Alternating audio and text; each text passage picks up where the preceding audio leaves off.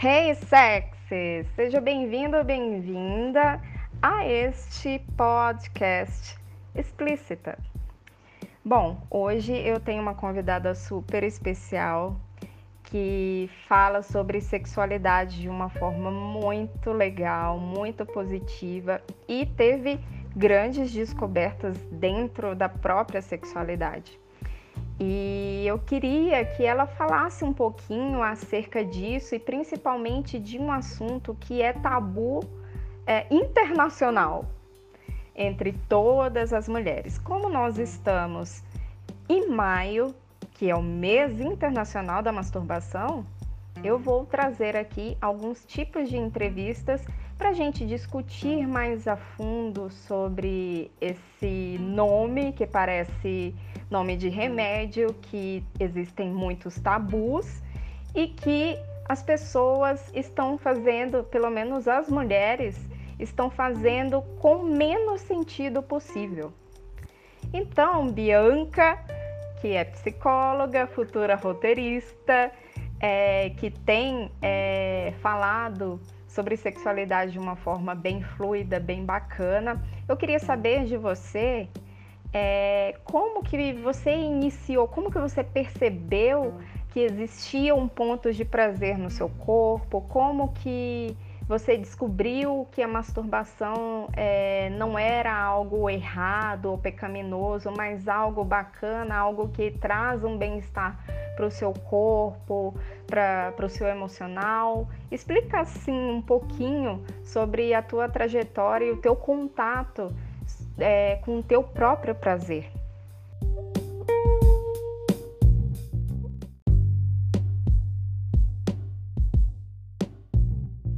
Oi, Rayane, tudo bem? Prazer é meu. Nossa, obrigada pela, pelo especial. Fiquei, fiquei lisonjeada. Para mim é uma honra e falar sobre sexualidade, né, um termo tão amplo, tão subjetivo, requer muita discussão, principalmente sexualidade feminina, que foi permeada aí por tabus, ainda é, infelizmente, mas eu acho que a gente ainda vai conseguir avançar nisso cada vez mais e mais.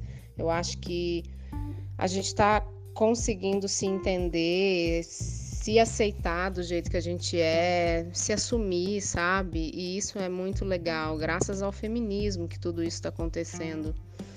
Bom, sobre as suas perguntas, né?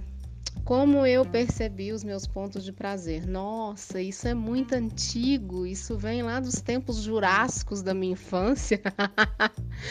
é, mas eu, eu me lembro bem, eu tinha oito anos, de oito para nove. E foi um dia que eu deitei na minha cama e comecei a me tocar. E eu comecei a me masturbar de uma maneira que eu achei ali o ponto e eu lembro que eu atingi o meu orgasmo. Né? Naquela época eu não sabia o que, que era aquilo, eu sabia que era gostoso. E aí eu fui fazendo aquilo todo dia, sabe? Mas eu fui descobrir que era orgasmo depois de alguns anos, na adolescência e tudo mais. Eu lembro da, da pulsação, assim, que era quando eu chegava. Só que é, eu pensava em sexo, sabe? Na verdade, não em sexo em si, né? Mas o que eu achava que era sexo, a, a ideia de, de, do que eu tinha que era sexo.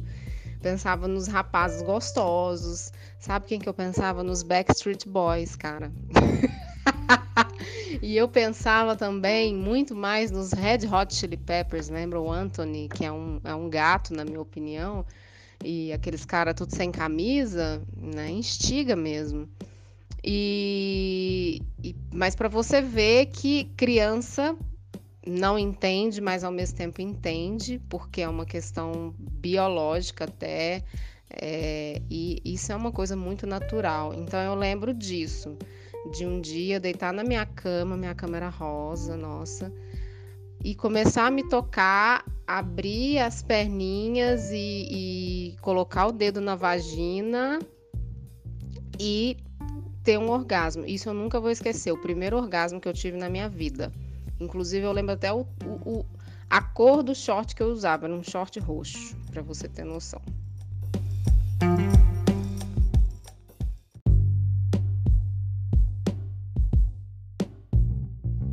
Agora, quando eu descobri que não era pecado em masturbar, quando eu fui numa consulta com a minha mãe, numa sexóloga e ginecologista, é, muita gente sabe dessa história, mas eu fui abusada sexualmente com 11 anos, enfim, foi um, um período muito difícil na minha vida, na vida dos meus pais, enfim, principalmente porque eles não sabiam lidar com tudo isso.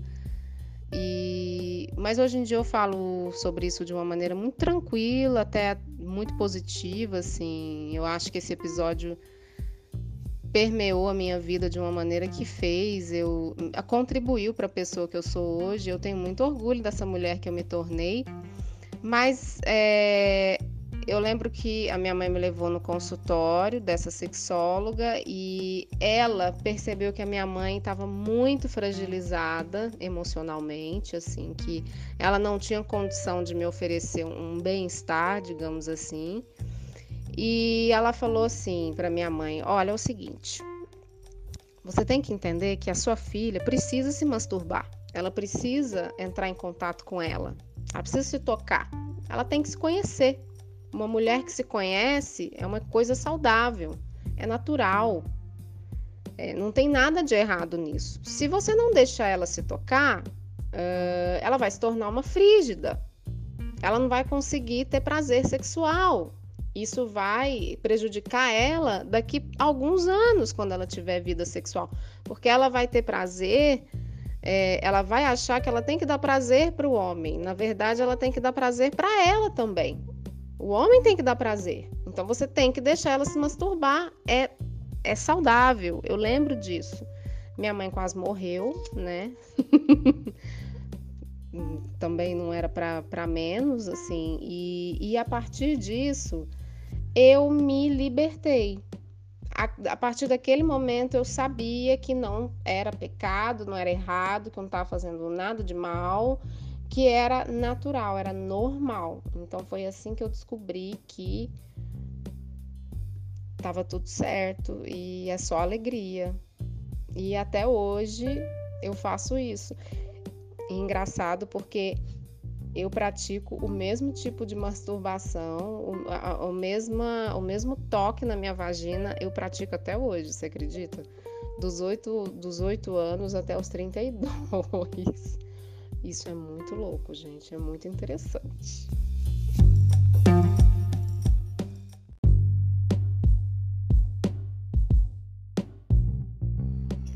Que história incrível, né? Bom, eu acredito que não só a Bianca, não só eu, mas várias e várias outras mulheres tenham tido experiências semelhantes. Eu espero que com esse podcast você tenha se visualizado, tenha né, é, aprendido algo sobre essas questões da nossa sexualidade, da sexualidade feminina e claro, a gente vai ter mais outras oportunidades de conversar sobre isso. Bom, eu fico por aqui, ficamos por aqui e até o próximo podcast.